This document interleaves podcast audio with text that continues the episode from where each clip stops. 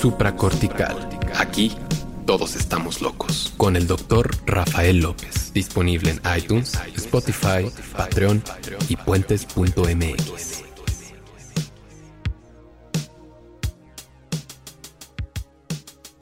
Bienvenidos a Supracortical, yo soy el doctor Rafa López, soy médico cirujano por la Universidad La Salle, soy psiquiatra por la UNAM y el día de hoy quiero platicar contigo de uno de los temas más recurrentes que veo yo en la consulta psiquiátrica, que son los celos. ¿Por qué es uno de los temas más recurrentes? Porque siempre te he dicho, hay dos tipos de personas que van a mi consulta diciendo que sufren por alguien más, que sufren por la ausencia de alguien más. Hay dos tipos de personas. Una, las personas que van porque no encuentran pareja y dos, las personas que van porque ya la encontraron. Y como ya la encontraron, pues comienza la posesividad, comienza eh, los celos, comienza el miedo, la incertidumbre, la angustia comienza la ansiedad. Recuerda, lo hemos platicado muchas veces, la ansiedad es una pregunta sin contestar. Es lo que sucede a nivel emocional cuando empiezas con pensamientos como ah, ¿y si? lo que sea que me digas después de esa frase. Y si llueve, y si no llueve, y si sube, y si baja, y si se cae, y si se levanta, y si lo pierdo, y si lo encuentro, y si y si lo repruebo y si me lo quitan y si se va y si me le hacen algo y si no me le hacen nada y todo eso va generando ansiedad. Una vez que logras contestar esa pregunta, aunque sea de la manera más trágica posible, pero la ansiedad baja. Los celos tienen que ver mucho con la ansiedad, pero no solo tienen que ver con la ansiedad. Los celos tienen que ver con la propiedad privada, los celos tienen que ver con la economía, los celos tienen que ver con la naturaleza humana y con la cultura, con todo lo que aprende el ser humano a lo largo de la vida. Los celos son un tema extremadamente recurrente en nuestra vida diaria. Los celos tienen que ver con muchos, muchos factores y si tú consideras que después de este episodio hay algún ángulo que no tocamos respecto a los celos, pues con gusto platícamelo y lo haremos en alguna otra ocasión. Pero, por lo pronto, quiero abordar esta perspectiva natural de los celos, porque si bien cuando me preguntes te voy a decir que los celos no son naturales, sino que son culturales, es decir, no es algo con lo que se nace, no es algo que sea normal, sino es algo aprendido, sí tienen un cierto factor biológico. ¿Dónde está ese factor biológico? En la madurez o en la inmadurez de los seres humanos. Seguramente te acordarás cuando ibas en el kinder y si no, creo que muy probablemente tengas la oportunidad de convivir con alguien que, que tenga esa edad preescolar y te darás cuenta de que quizá de las cosas más importantes que tiene que aprender un niño en, en etapa preescolar es a compartir. Y entonces resulta que um, una mamá decide que porque ahora es el día del niño, le va a comprar a su hijo una bolsa de dulces para que la comparta con todos sus compañeritos en la escuela. Y entonces le das la bolsa de dulces, llega al salón y le dice la mamá, mi amor, repártele dulces a tus compañeritos. Y de repente el niño que tiene la bolsa de dulces, ya sabes, abrazada como si fuera un peluche, voltea a ver a la mamá con cara incrédula y dice, ¿te cae? O sea, obvio no. Por supuesto que no les voy a dar absolutamente nada. Tengo una bolsa de dulces y tú quieres que me deshaga de ella. Estás mal de la cabeza, mamá. No, no sé qué te pasó, pero estás mal de la cabeza. Y entonces mamá siente la presión social porque la maestra está viendo y porque los compañeritos ya quieren y, y el niño no quiere compartir. Mi amor, que le des la bolsa de dulces a la Miss para que reparte. No quiero. Dale a tu compañero. No, tú tienes más. Te compro otra. Te compro 10 y te las comes todos en la casa, pero empieza a repartir los dulces. Y el niño empieza a llorar. No quiero, no quiero compartir. Son mis dulces, es mío. Y poco a poco experiencia tras experiencia, experiencia tras experiencia, el niño va madurando y va aprendiendo a compartir. Pregúntate tú, ¿por qué un niño no quiere compartir dulces cuando tiene una bolsa completa. Cuando por más que quisiera, tal vez no sería capaz de acabarse todos los dulces. Y si lo hiciera, le, causarían un daño gastrointestinal terrible y además andaría con un shot de azúcar brincoteando por todos lados y le iría súper mal. ¿Por qué no quiere compartir? ¿Por qué compartir es algo que se enseña? Se enseña a pesar de que probablemente somos la especie más empática sobre el planeta Tierra, compartir es algo que aprendemos. Pues mira, más allá de lo que sea tu mejor opinión, este niño pues está creciendo y su contacto con la realidad es a través de los cinco sentidos. Le cuesta mucho trabajo todavía el pensamiento abstracto.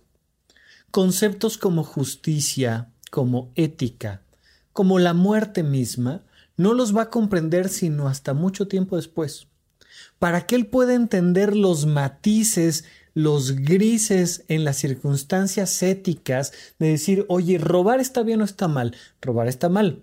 Una mamá que roba pan para darle pan a sus hijos está bien o está mal. Ay, porque darle pan, pues está bien, pero, oh, pero, y entonces, ¿cómo está el asunto? Y le va a llevar mucho tiempo comprender que existen matices.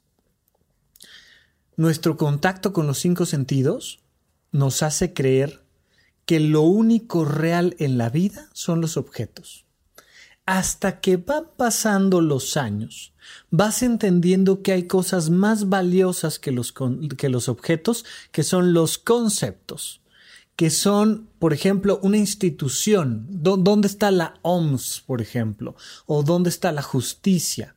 ¿O dónde vive el respeto? Son conceptos que tenemos que entender de una manera muy diferente. El servicio. El servicio es algo que no puedes agarrar. Y eso requiere de una cierta madurez. El niño no quiere compartir porque para él es muy obvio yo tengo una bolsa de dulces y llego a la escuela y me los quitan. Y me quedo sin una bolsa de dulces. ¿Y sabes qué gano yo? Nada. No gano absolutamente nada. ¿Cómo me doy cuenta de que no gano nada? Porque antes tenía, ahora no tengo, por tanto perdí. Listo. Y es algo como muy obvio. No obstante, conforme vas practicando, practicando, practicando, te das cuenta que al compartir tus dulces, ganas amistades, ganas favores, ganas alegría, ganas una estrellita en la frente que te dio la Miss porque compartiste dulces, ganas tus propios dulces, nadie te los va a querer quitar. Ganas que la próxima vez que alguien llegue con una bolsa de dulces le puedas decir me das y tienes mucha más probabilidad de que te den. Cuando pasas de lo concreto, de los dulces, a lo abstracto, la amistad, o la buena conducta, o el éxito, pues entonces ganas. Es completamente natural querer poseer, controlar, proteger. ¿De dónde viene esta naturalidad? Viene de los centros más básicos de nuestro cerebro todo el sistema límbico, todos los procesos de la amígdala, la ínsula y las partes más bajas de nuestro sistema nervioso que nos llevan a buscar una supervivencia en concreto. ¿Sabes para qué tenemos este, e, e, esta estructura que le han llamado de maneras más filosóficas, menos anatómicas, el cerebro reptil? Imagínate que tuviéramos, eh, ya sabes que las cebollas tienen capas, ¿no? Si algo, si algo nos enseñó Shrek fue que las cebollas tienen capas. Bueno, nuestro cerebro tiene capas. Y las capas más centrales, las más básicas, las más bajas, las de más adentro, digamos, están diseñadas para sobrevivir. Y esa supervivencia es del individuo y de la especie. Y entonces están diseñadas para defenderte, para atacar, para huir cuando se pone en riesgo tu alimentación y están diseñadas para la reproducción sexual. es extremadamente placentero para cualquier ser vivo, la reproducción sexual, porque es algo que, que garantiza la supervivencia de la especie. Entonces, el alimento y el sexo, altamente relacionadas con zonas muy bajas, muy básicas, muy animales de nuestro sistema nervioso central. Y entonces aquí es donde surge todo el tema de los celos. Las personas suelen tardar mucho en madurar y pasar de un, le voy a llamar así, amor concreto a un amor abstracto. ¿Cómo es un amor concreto? Pues es un amor muy infantil. Es te agarro la mano y como yo tengo con mi mano agarrada tu mano, pues ahora te poseo. Te vuelves mi bolsa de dulces. Yo te tengo. Imagínate esto.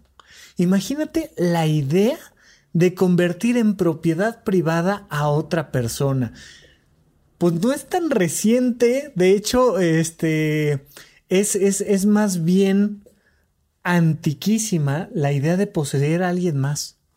Nada más piensa en toda la historia de la humanidad y piensa cuando medianamente acabamos con la esclavitud. Todavía hay propuestas sociológicas que nos dicen que la esclavitud sigue vigente en Estados Unidos, en México. Date cuenta de cómo todavía hay muchas personas que creen que poseen a sus empleados por no decir que poseen a sus parejas, que poseen a otra persona. Tu hijo es de tu propiedad, tu pareja es de tu propiedad, tu chofer es de tu propiedad, así como tu auto, tu casa, y es una manera muy concreta, muy infantil, muy básica de entender la vida.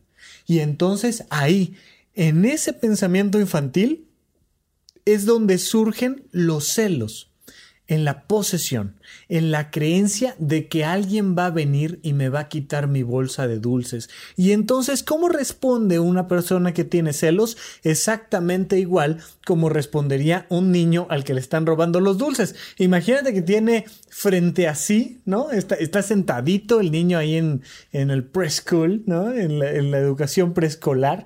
Está sentadito frente a la Miss muy bien peinadito, tiene su bolsa de dulces enfrente de él en la mesa. De repente alguien le habla por la izquierda, oye, este Juanito, ¿me prestas no sé qué? Y por la derecha, una manita de la misma, del mismo tamaño que de él, le roba un dulce. Y Juanito voltea y se da cuenta. Y entonces, ¿qué va a hacer? Va a agarrar la bolsa de dulces, la va a jalar y va a hacer un gesto de no. Y de repente por la izquierda, ahora Pedrito también le roba un dulce. Y por ahí atrás de él, María se asoma encima del hombro y se da cuenta de que también medianamente le puede robar un dulce desde las espaldas. Y entonces, ¿cómo te imaginas que este niño con su bolsa de dulces va a responder? se va a estar cuidando de todos y la va a agarrar y la va a cubrir y va a tratar de, de, de, ver quién es ese maldito que le quiere robar los dulces. Exactamente así son las personas con celos personas que andan volteando a ver quién les quiere agarrar el dulce, hombre. O sea, no sé si queda claro. Súmale a esto, ahora sí, todo el proceso cultural. Porque de no ser por la cultura, conforme fuéramos creciendo, se nos iría quitando la ideología celosa de no compartir lo nuestro. Si la cultura fuera diferente, así como te enseñan a compartir tus dulces, aprendieras a compartir a tus amigos y aprendieras a compartir a tus parejas, yo sé, yo sé, ya sé que aquí les empiezo a pisar los callos, tranquilos, vamos despacito, los celos no surgirían. Sería algo que aprenderías más o menos por ahí de finales de la primaria, por ahí de los 12 años de edad, eh, tal vez poquito antes, tal vez poquito después, y ya después lo tendrás que aprender bastante bien en la secundaria y te tendrás que volver un profesional en la prepa. ¿Un profesional de qué? De entender que no te pasa absolutamente nada porque de repente alguien te robe un dulce. Esto es algo muy interesante porque nos damos cuenta de que sí tienen un origen natural, es decir, toda persona a la que le roben un dulce se va a sentir naturalmente agredida, pero que no tendría por qué durar todo el tiempo esa emoción y que conforme una persona madurara podría darle la vuelta y al contrario entender que no puede poseer ni los dulces y mucho menos a otra persona. Pero lo vamos a explicar un poco más a detalle ahora que regresemos de un pequeño corte aquí en supracortical. Aquí todos estamos locos. Estamos de regreso con ustedes aquí en Supracortical. Yo sigo siendo Rafa López. Oigan, no olviden que si este o cualquier otro tema les interesa profundizar, cambiar, incluir en nuestra barra ya de más de 140 episodios de Supracortical para que los escuches en Spotify, en, en la aplicación de podcast, en tu iPhone o donde tú quieras. Puedes encontrar todos los episodios en puentes.mx, eh, diagonal supracortical. Pero si quieres contactarme, proponer algún tema, por favor, contáctame en redes sociales, en Twitter, por favor, en arroba rafarufus con doble R en medio, o mándame un correíto a contacto arroba rafalopez.net. Estamos ya en un proyecto, ya, ya, yo sé que ya tengo que aprender a, no prometerles, sino a decirles que ya está listo, porque luego les prometo cosas. Entonces, mejor, mejor no les digo digo lo que, les iba a prometer. Bueno, pero contacto arroba y los mantenemos al tanto de la nueva información que tenemos para ustedes. Entonces, seguimos adelante con este tema de los celos. Los celos, por tanto, tienen su origen en el pensamiento infantil y concreto de cualquier persona pero se reafirma y realmente diría yo que el gran problema no está en la biología, no está en la naturaleza posesiva del ser humano, sino en la pobre cultura que nos rodea respecto a temas de pareja. Desde tu más temprana infancia vas aprendiendo que en una pareja los dos se poseen. Se poseen y que si tú eres una buena persona y te encuentras con el príncipe azul, te encuentras con la princesa adecuada, pues van a ser felices para siempre. Si por algún motivo el príncipe o la princesa se le ocurre andar volteando a ver al caballero de al lado, pues solo hay dos posibilidades. A veces creemos que las dos. Significa que yo no soy lo suficientemente bueno o suficientemente valioso como para que mi princesa, mi príncipe, no se ande fijando en alguien más. O bien, el mendigo príncipe o la maldita princesa son unos coscolinos cascos ligeros, desgraciados y lo que le quieras llamar y decir. Y entonces son malas personas y, y, se quieren burlar de ti. Fíjate en estas dos posibilidades. Normalmente uno tiene que ver más con la tristeza y el otro fenómeno tiene que ver más con el enojo.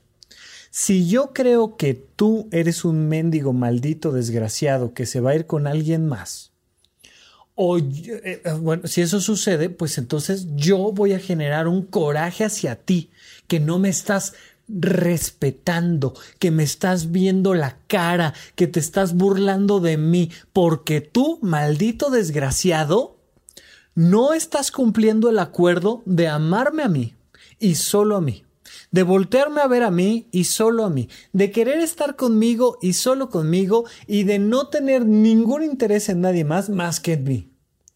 Pero si por el contrario yo me estoy echando la culpa a mí porque yo no soy suficiente para que entonces tu exclusividad se quede conmigo, pues entonces se genera tristeza.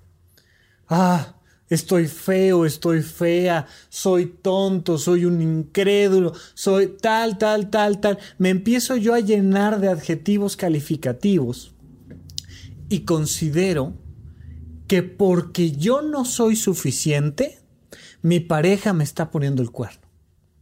No sabes cuántas personas han llegado a mi consulta, pero verdaderamente muchísimas personas que me han dicho, Rafa, ¿qué tengo mal?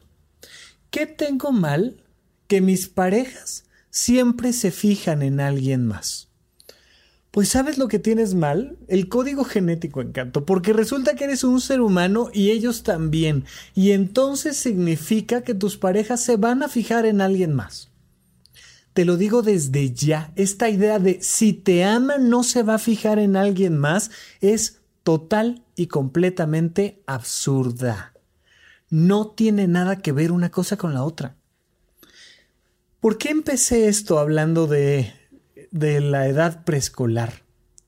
Porque aprendemos en preescolar que está bien tener muchos amigos, que mientras más amigos tengamos, pues está mejor, porque con unos jugamos fútbol y con otros bailamos ballet y con otros hacemos la tarea y con otros nos vamos de viaje y otros son nuestros amigos de Cancún, pero tenemos amigos en Cuernavaca, pero si podemos, pues está muy bien que tengamos amigos en París y en Nueva York y en Inglaterra. Y vamos aprendiendo a tener códigos de respeto, de comportamiento, a tener códigos de empatía con nuestros amigos y nos van enseñando poco a poco que está bien y que hay amistades de todo tipo. Es decir, tienes tus amiguitos en la escuela que, no te interesa que sean más allá de tus amigos en la escuela eh, y no vas a ver fuera de ella. Pero otros sí, ¿sabes? Otros sí invitas a tu casa que vengan a jugar y por ahí tienes a tu mejor amigo, a tu mejor amiga y hay personas que 20, 30 años después te dicen, hombre, es mi amigo de toda la vida y le guardo un cariño especial. Pero mi amigo de toda la vida no tiene ni por asomo la idea de que le pertenezco. Y yo no tengo ni por asomo la idea de que me pertenece. Tenemos un código que se entiende y nos llamamos y cuando nos surge vernos nos decimos oye te tengo que ver, te tengo que platicar y nos ponemos de acuerdo y compartimos momentos y espacios y siento la cercanía cuando estoy contigo. ¿Qué pasa con las parejas? Que la pareja tendría que ser un paso más hacia adelante la pareja tendría que ser un proceso donde hay todavía más comunicación y más compromiso, pero eso no significa de ninguna manera posesividad.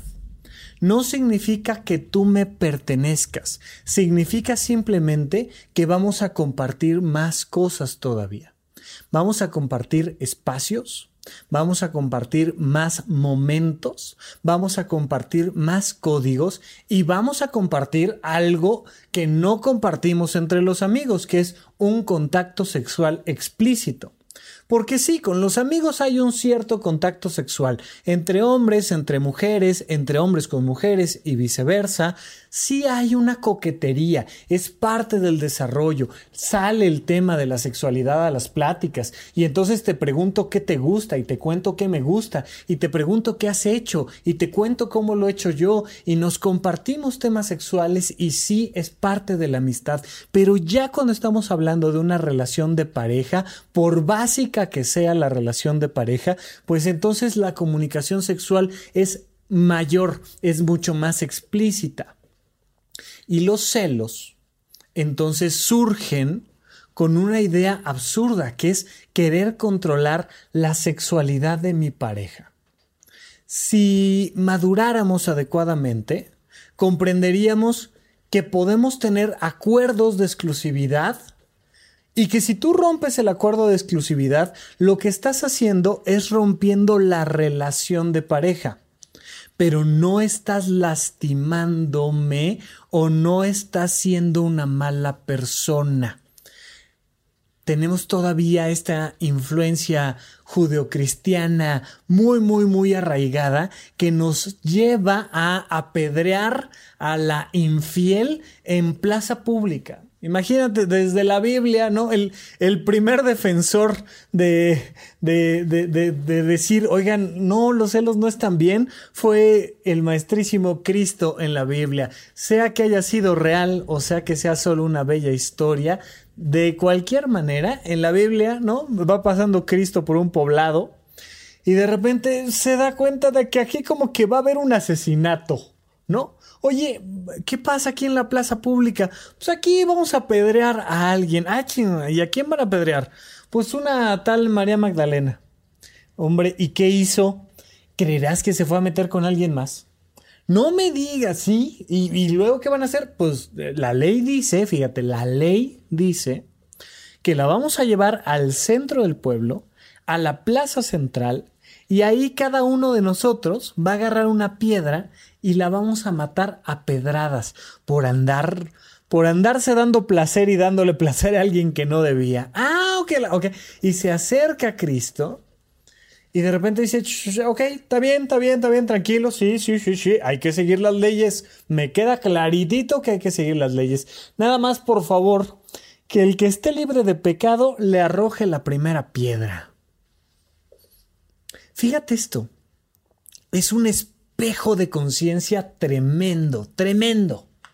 Donde les dice, sí, claro, está mal faltar a este acuerdo de exclusividad en la relación de pareja. Va. Nada más, este, pues, que le aviente la primera piedra el que no haya pecado en alguna ocasión. ¿Por qué? Porque los seres humanos tenemos por naturaleza esta búsqueda de compartir nuestra vida, nuestros pensamientos, nuestras emociones, nuestro cuerpo, nuestra sexualidad con más de una persona. Lo siento, perdóname que te lo diga, pero el ser humano es polígamo por naturaleza. Tan somos polígamos que si le pregunto a una persona de 30 años cuántas parejas ha tenido en su vida, me dice que solamente una, yo como psiquiatra empiezo a tener dudas de si su salud mental está bien. Porque hablaría de una pobre habilidad social, por ejemplo. Una persona con medianas habilidades sociales, lo más probable es que tenga tres o cuatro novias en la prepa, con algunas llegó un poquito más que con otras, pero este, ¿sabes qué? Que salió con un chico y hubo ahí algún encuentro y, y te vas dando cuenta de que las personas por naturaleza, por sus mismas habilidades sociales, suelen generar relaciones de pareja, varias, varias de ellas en periodos cortos de tiempo, más al inicio y conforme va pasando la vida, cada vez menos, ¿no? Y entonces, pues una chica en la prepa sale con un niño y, ya sabes, ya están celebrando que ya llevan una semana juntos de novios y que son los grandes amores de la vida. Y luego, este, ya casi van a celebrar dos semanas cuando se le atravesó a alguien más y ahora resulta que el gran amor de su vida es otro, pero, pero se dio cuenta de que, de que le estaba engañando porque se había ido con no sé quién y entonces truenan y, y un chico, una chica en la preparatoria, esperamos que a lo largo de tres años pues tenga varias parejas. Después en la universidad, ya sabes, vienen estas relaciones de un poquito de más largo alcance, ya duran años, ya duran dos años, tres años, cuatro años, y de repente dices, no hombre, estos ya se van a casar, se acaba la licenciatura y truenan, y hoy en día vienen los primeros matrimonios después, y entonces ya te casas y dura cinco, seis, diez años casado, y luego vienen los primeros divorcios, y cada vez vas espaciando un poco más la cantidad de con las que te relacionas sexualmente, emocionalmente, económicamente y van siendo relaciones más maduras. Pero idealmente deberíamos de entender a lo largo de este proceso que las parejas llegan y se van. ¿Sabes para qué es la preparatoria? Así como el kindergarten, así como la etapa preescolar es para aprender a compartir los dulces, la preparatoria tendría que ser para aprender a compartir a tus personas favoritas. A tus amigos, a tus amigas, a tus novios, a tus novias. Y entender que cuando una persona te pone el cuerno, te es infiel, lo que está haciendo es modificando el contrato que tienes con ella. Está modificándose la relación de pareja. Pero ni es ella él una mala persona por irse con alguien más, ni tú eres poca cosa por no lograr mantener a alguien. Esto nos cuesta muchísimo trabajo comprender. no tiene nada que ver la fidelidad con una buena o mala persona y no tiene nada que ver la fidelidad con una persona valiosa. Por favor, comprende que estamos aquí para compartir lo mejor de nosotros con los demás. Y para compartirlo de una manera adecuada y estructurada. Si ya te quieres casar con alguien, pues significa que vas a hacer un contrato con esa persona. Y entonces vas a poner las reglas de la relación de pareja, y para eso tenemos un podcast de las reglas en pareja, donde dices, oye, yo te pido, entre otras cosas, exclusividad sexual. Es decir, entiendo que puedas salir con un amigo, entiendo que puedes salir con una amiga, pero los límites físicos son estos. ¿Estás de acuerdo? Digo, para que tú y yo seamos novios o para que tú y yo eh, seamos esposos, pues necesito que cumplas con este acuerdo de exclusividad, ¿va? Para mí es importante. Oye, pero es que Rafa dice que todos somos polígamos y entonces el poliamor y me vale un cacahuate. Aquí quiero exclusividad. ¿Está bien? Sí, está bien. Ok, entonces nos casamos. No, ¿por qué me quieres limitar? ¿Por qué quieres quitarme la libertad? No, yo no te quiero quitar nada. Nada más que si estás aquí conmigo, estas son las reglas. Y es como hacer un contrato de compraventa de cualquier cosa. Le vas a vender a alguien tu televisión, tú le pones el precio y tú le pones las condiciones. Oye, te cuesta tanto y vienes aquí por ella el lunes en la tarde. Híjole, pero tú ¿por qué me quieres limitar? ¿Por qué el lunes en la tarde? Porque es cuando yo puedo. No, no, no, no, tú lo que quieres es controlarme. No, yo no te quiero controlar nada. Pero si quieres mi televisión, me pagas tanto y vienes por ella el lunes en la tarde. Entre humanos maduros, entre personas maduras, se vale poner límites clarísimos. Oye, si por algo le andas mandando mensajes a una chica, a un chico, con cierto contenido romántico, erótico, lo que tú quieras, pues la primera vez vamos a tener que platicarlo muy seriamente y la segunda vez se acaba la relación. ¿Estás de acuerdo? Sí, órale. Oye, te caché los mensajes. Estábamos cenando, tenías el celular ahí, te fuiste al baño y te llegó el mensajito de ya sabes, el coqueteo ahí claro y explícito. ¿Qué onda?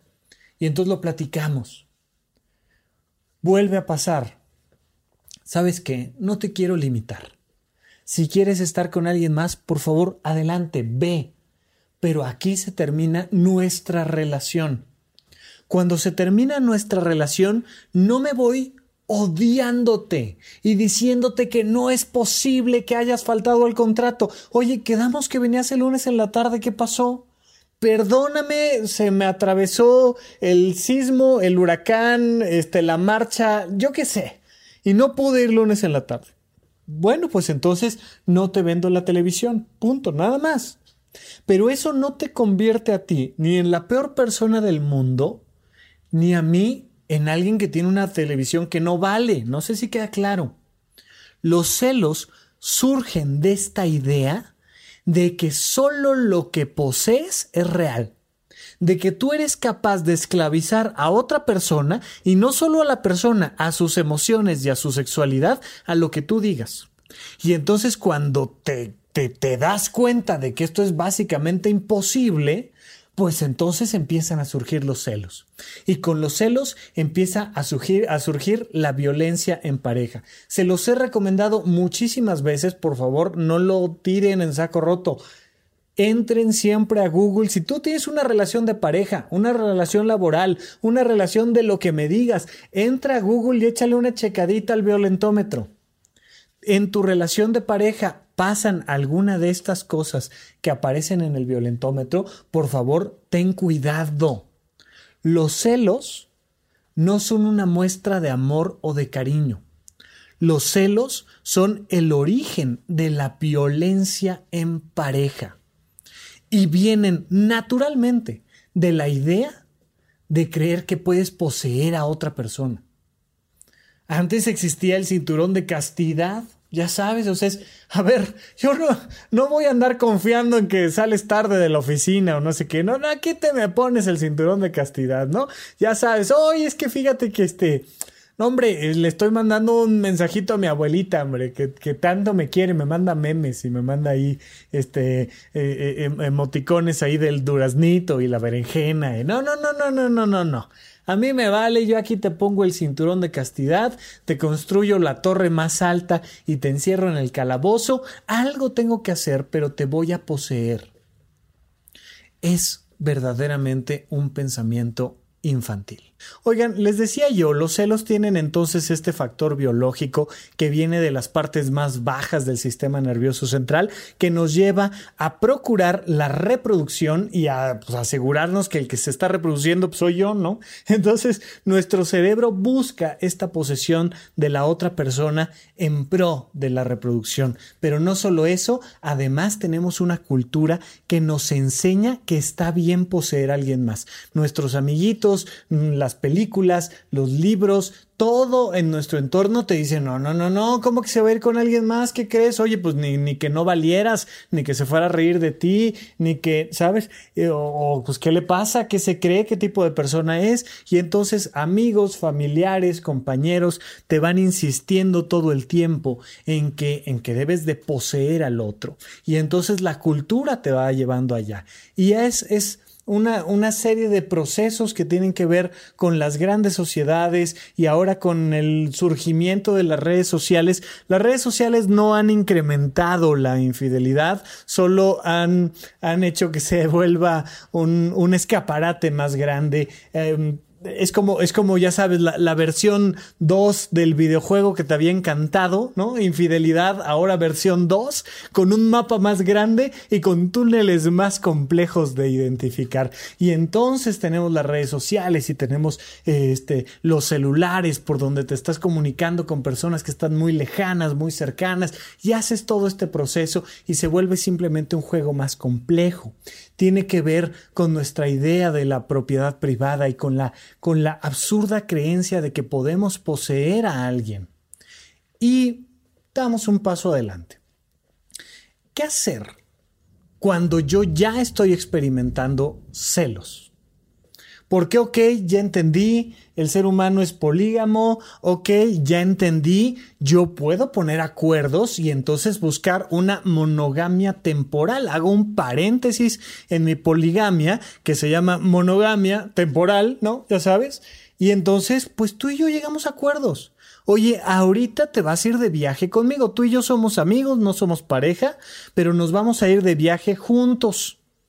Pues eso implica pues que nos movemos juntos y que si llegamos a otro país caminamos juntos y que te aviso a dónde voy, a qué hora regreso y que te dejo las llaves de no sé qué y te doy la clave de la de la caja fuerte del hotel y una serie de acuerdos básicos porque estamos viajando juntos. No es que yo te quiera controlar, el día que quieras viaja tú solo a donde gustes, pero si estás viajando conmigo, espero un cierto comportamiento de tu parte pues que venga al caso, dado que estamos viajando en pareja. No sé si queda claro. Ok, eso lo puedes acordar y siempre las personas maduras van a encontrar la manera de plantear adecuadamente esos esquemas de límites y comunicación y llevarlos a cabo. Y bueno, a veces pasan cosas, se platican y si de plano ya nomás no nos podemos entender, pues a partir de que lleguemos y aterricemos a no sé dónde, tú te vas por tu lado, yo me voy por el mío y se acabó el problema y nada tiene que ver con mi valor como persona o con que tú seas una buena o mala persona, pero ya estoy viviendo los celos. Fíjate que estoy en una relación de pareja, llevo tres años con mi pareja, eh, las cosas van muy bien, nos entendemos, nos adoramos, yo tengo mi trabajo, él el suyo, y resulta que hay una compañerita en el trabajo que me anda haciendo ruido le habla a mi pareja a deshoras, este 10:30 de la noche, 11 de la noche, le habla para preguntarle si considera que está bien que cene un sándwich con, con doble crema, no sé qué tal. Y, y yo digo, espérame, ¿por qué te habla estas horas? Hombre, pues porque somos compañeros de trabajo, eh, tenemos una buena relación de trabajo y me está preguntando porque pues, acaba de empezar una dieta y fíjate que, y ya sabes, y empiezan las llegaditas más tarde y no sé qué, y por ahí hay cositas que no me gustan en la relación y empiezo a sentir celos. ¿Cómo se sienten los celos? Es muy importante que identifiques dónde, en qué parte de tu cuerpo, cómo se sienten los celos y qué impacto tienen en ti. Muy frecuentemente se sienten en el abdomen y se siente un hueco, como, como una sensación como si fuera de hambre, pero de una manera dolorosa, sin ser gastritis, que curiosamente lo que pasa es que te quita el hambre. Y entonces empiezan las dudas. Te empiezas a imaginar diferentes escenarios y le empiezas a dar la vuelta a cada uno de ellos.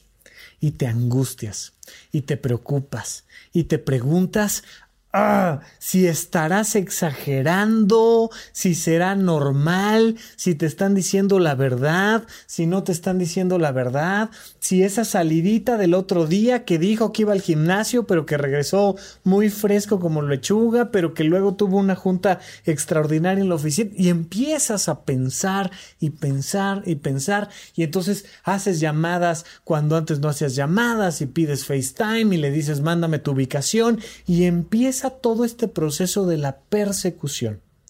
Es sumamente desgastante porque empiezas a jugar al detective. Y entonces, lejos de ver a tu pareja como alguien con quien quieres estar, empiezas a ver a tu pareja con un signo de interrogación. ¿Será? ¿Estará? ¿Me estará diciendo la verdad? ¿Si va? ¿Si regresó? Si quiere estar conmigo y empiezan las preguntas sin contestar. Naturalmente empiezas a tener ansiedad. Pero además no solo se junta esta ansiedad, sino se agrega un saborcito muy curioso de culpa. Porque, porque dentro de ti también dices, híjole, ¿y si estoy exagerando? ¿Y si estoy haciendo olas en un vaso de agua?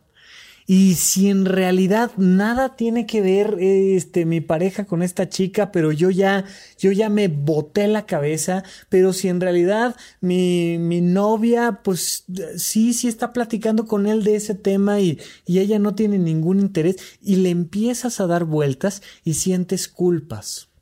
Sientes culpas, pero al mismo tiempo una necesidad, por tanto, de investigar sin que el otro se dé cuenta y te empiezas ahora tú a esconder.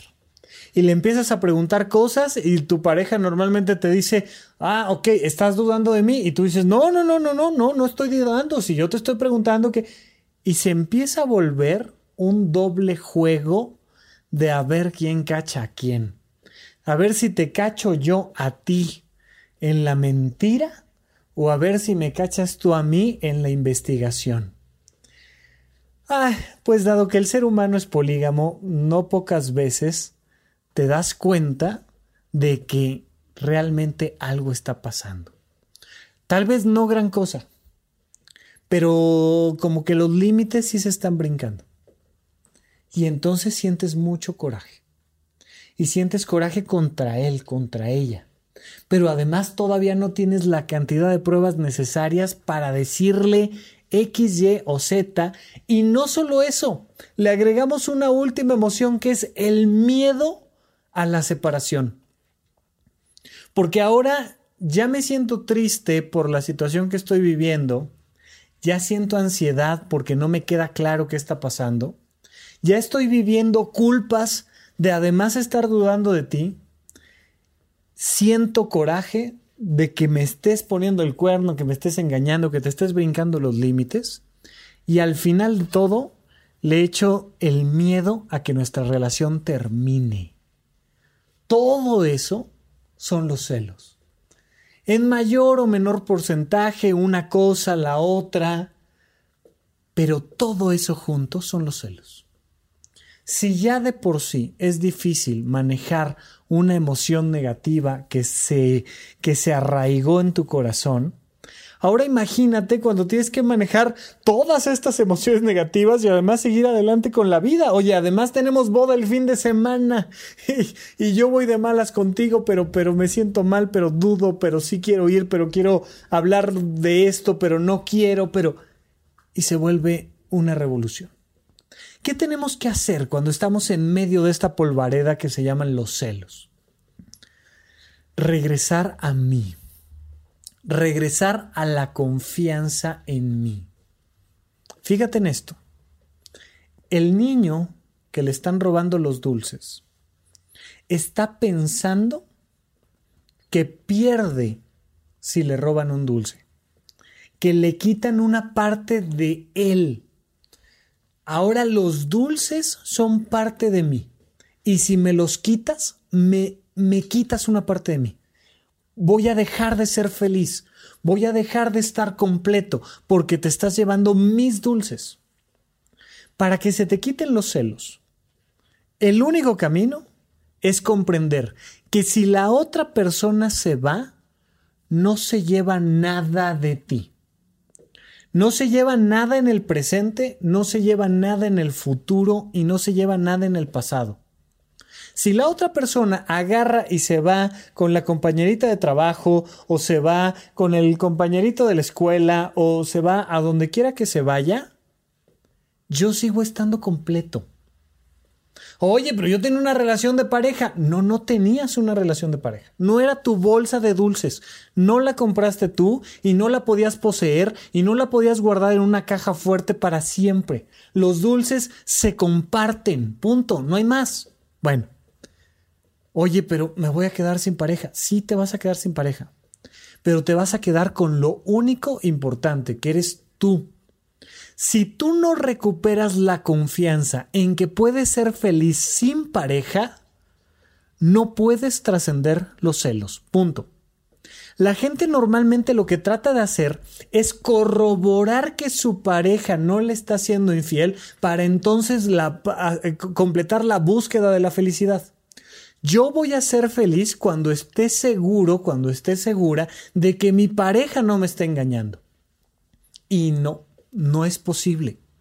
No es posible estar seguro de que el otro no está en vez de trabajando en otro lado. No es posible estar seguro de que no está ahorita que está acostado, sentado al lado de ti, pensando en alguien más. No es posible. No vas a recuperar tu felicidad estando seguro de que tu pareja quiere estar contigo. No hay manera. Tienes punto número uno que volver a creer que vas a ser feliz con y sin pareja. Lo platicamos ya en todo el podcast de los corazones rotos. Tiene que ver con esto que les decía yo del paso previo a volverte a enamorar. Bueno, aquí lo que te quiero decir es, estoy sintiendo los celos, traigo todas estas emociones revueltas. Ok, por favor, siembra una semillita de esperanza que dice, mira, pase lo que pase, voy a estar bien. Pase lo que pase, voy a estar bien. Paso uno Paso 2. Dale permiso a tu pareja de hacer lo que sea que esté haciendo. Porque ya lo está haciendo. Comprende esta parte ya lo está haciendo. Y cuando te digo dale permiso, te digo dale permiso adentro de ti, en tu corazón, en tu mente, en tus pensamientos. Suéltalo, suelta la bolsa de dulces. Yo sé que cuesta trabajo. Trata de imaginarte como un niño que no quiere soltar los dulces y que, que, le da miedo y le da dolor abrir los deditos y compartir los dulces con los demás. Suéltalo. Suelta a tu pareja. Suéltala mentalmente, emocionalmente, déjala libre, porque ya es libre, porque no importa qué hagas, no importa qué tan bueno, qué tan guapo, qué tan rico, qué tan bella, qué tan inteligente seas, no puedes hacer que alguien te pertenezca, mucho menos sus emociones y su sexualidad. No puedes, suelta. Y entonces, una vez que confío en mí, en que puedo ser feliz con y sin pareja, una vez que suelto, que abro los deditos y que te dejo ser libre porque ya lo eres, entonces sí, voy con mi pareja y revisamos juntos el contrato de la pareja.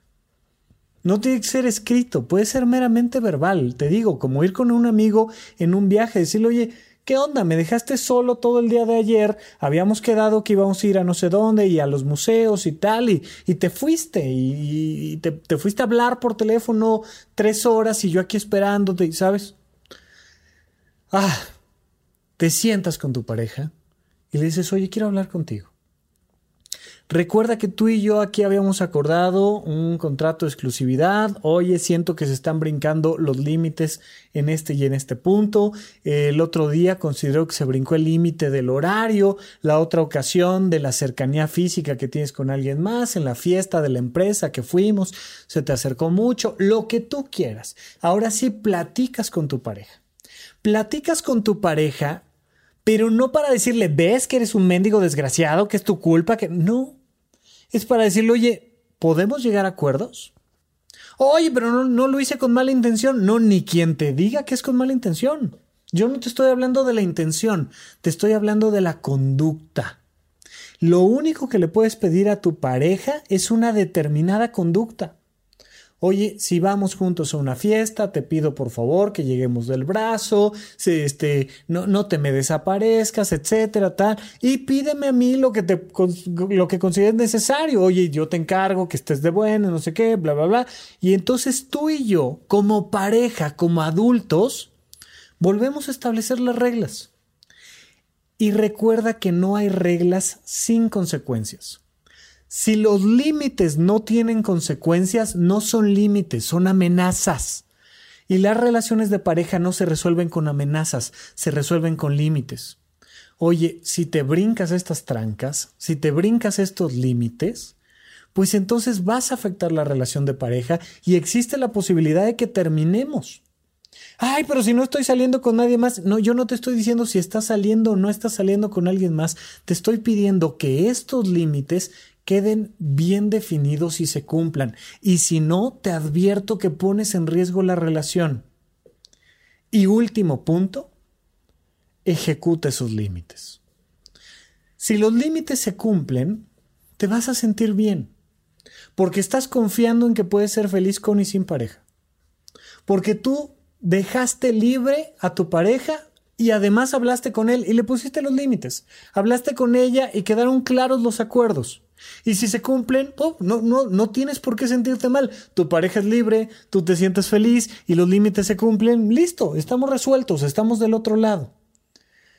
Pero si se rompen los límites, tienes que ejecutar la consecuencia que ya habías planteado previamente. Porque si no, solo es una amenaza, no sirve de nada.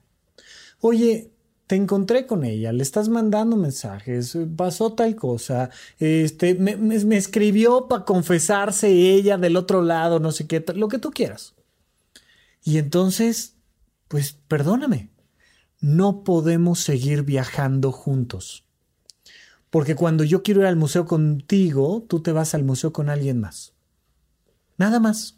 No porque seas mala persona o porque yo no sea valioso sino simple y sencillamente porque yo quiero ir al museo contigo y tú quieres ir al museo con alguien más. Entonces, por favor, sigue adelante con tu viaje y yo sigo adelante con el mío y se acabó. Y no pasa nada. Los celos son un conjunto de emociones negativas que te carcomen por dentro. De verdad, no le deseo a ninguno de ustedes que esté experimentando celos constantemente. Es terrible. Estás encarcelado, estás viviendo algo que no quieres vivir. Es exactamente lo opuesto a lo que queremos en una relación de pareja y nos hace daño y nos da gastritis y nos da colitis y nos da insomnio y nos da este tensiones musculares y nos da todo por celos. Y en muchas ocasiones llega a consecuencias fatales, literalmente al suicidio o al homicidio, porque no pude confiar en que yo puedo ser feliz con y sin pareja, y porque no pude dejar libre a mi pareja porque ya es libre, y porque no pudimos poner acuerdos con límites y consecuencias y ejecutarlos. La gente literalmente se muere de celos. Los celos no son un jueguito ahí de, ay, hombre, nomás para darle picones, no como para darle picones.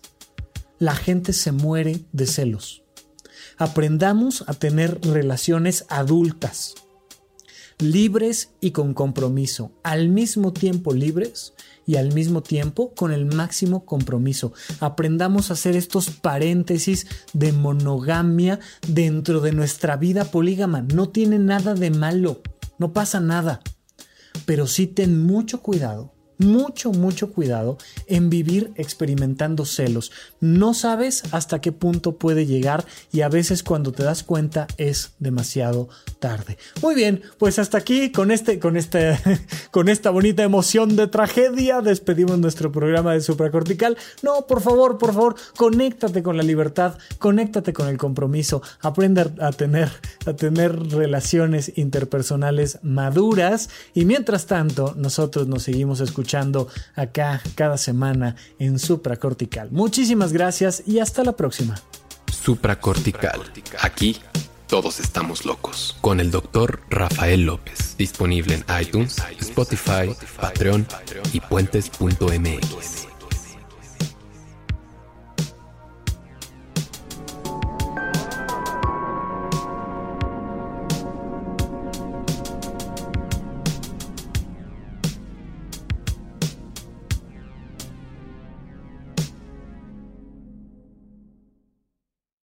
Hello, it is Ryan, and we could all use an extra bright spot in our day, couldn't we? Just to make up for things like sitting in traffic, doing the dishes, counting your steps, you know, all the mundane stuff. That is why I'm such a big fan of Chumba Casino. Chumba Casino has all your favorite social casino style games that you can play for free anytime, anywhere with daily bonuses. That should brighten your day a little. Actually, a lot. So sign up now at chumbacasino.com. That's ChumbaCasino.com. No purchase necessary. VGW. Void were prohibited by law. See terms and conditions. 18 plus.